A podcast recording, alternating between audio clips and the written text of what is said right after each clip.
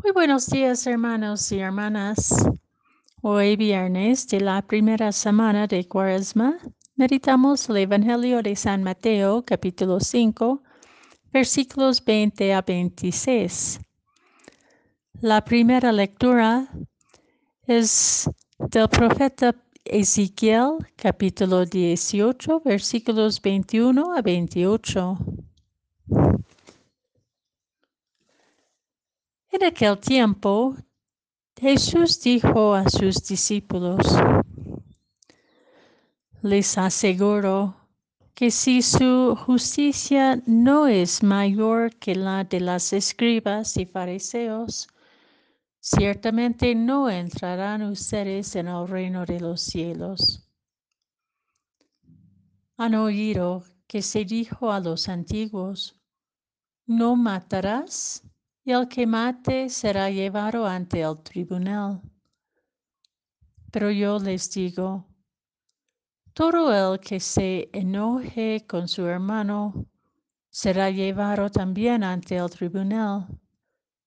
El que insulte a su hermano será llevado ante el tribunal supremo, y el que lo desprecia será llevado al fuego del lugar de castigo. Por lo tanto, si cuando vas, a, poner tu ofrenda sobre el altar, te acuerdes allí mismo de que tu hermano tiene alguna queja contra ti, deja tu ofrenda junto al altar y ve primero a reconciliarte con tu hermano y vuelve luego a presentar tu ofrenda.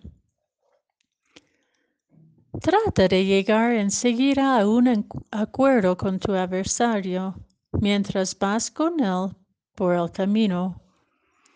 No sea que te entregue el juez, el juez, el policía y te meten a la cárcel.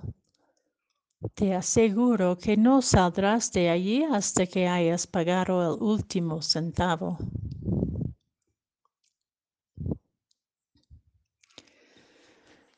La liturgia de hoy, tanto el Evangelio como la primera lectura, nos interpela, nos debe interpelar y dejarnos incómodos.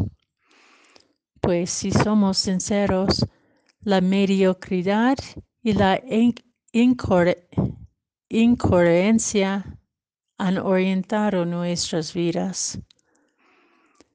Estamos rápidos de condenar las injusticias y, equivocaciones del otro mientras guardamos silencio frente a nuestra propia complicidad con el mal.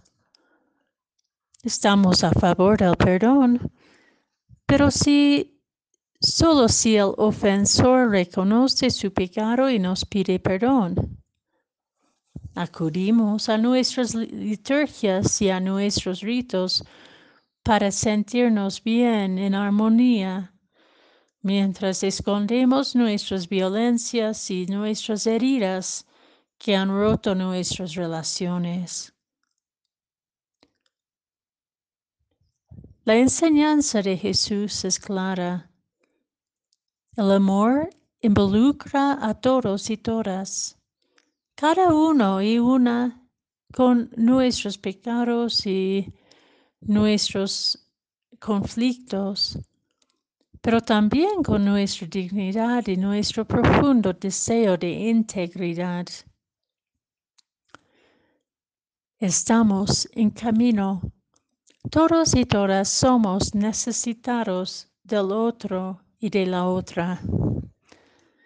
Sentirnos herido, herida, es justamente la oportunidad de abrirnos al hermano y a la hermana que nos ha herido en compasión y misericordia y ofrecerle nuestro perdón, nuestro deseo de plenitud y restauración de paz Vivir en paz y vivir el perdón que siempre es necesario en comunidad no es tarea solo de las personas que han causado daño o ruptura de relación, sino la misma ruptura que sentimos nos implica también en ser partícipes activos en su reparación. Aun cuando somos afectados, pero no nos consideramos responsables de la tensión adversa, es cuando más nos exige responsabilizarnos para ser portadores de la gracia del perdón y la reconciliación. La ofrenda que presentamos a Dios en el altar, en ojos de Dios, representa lo hondo de nuestro corazón.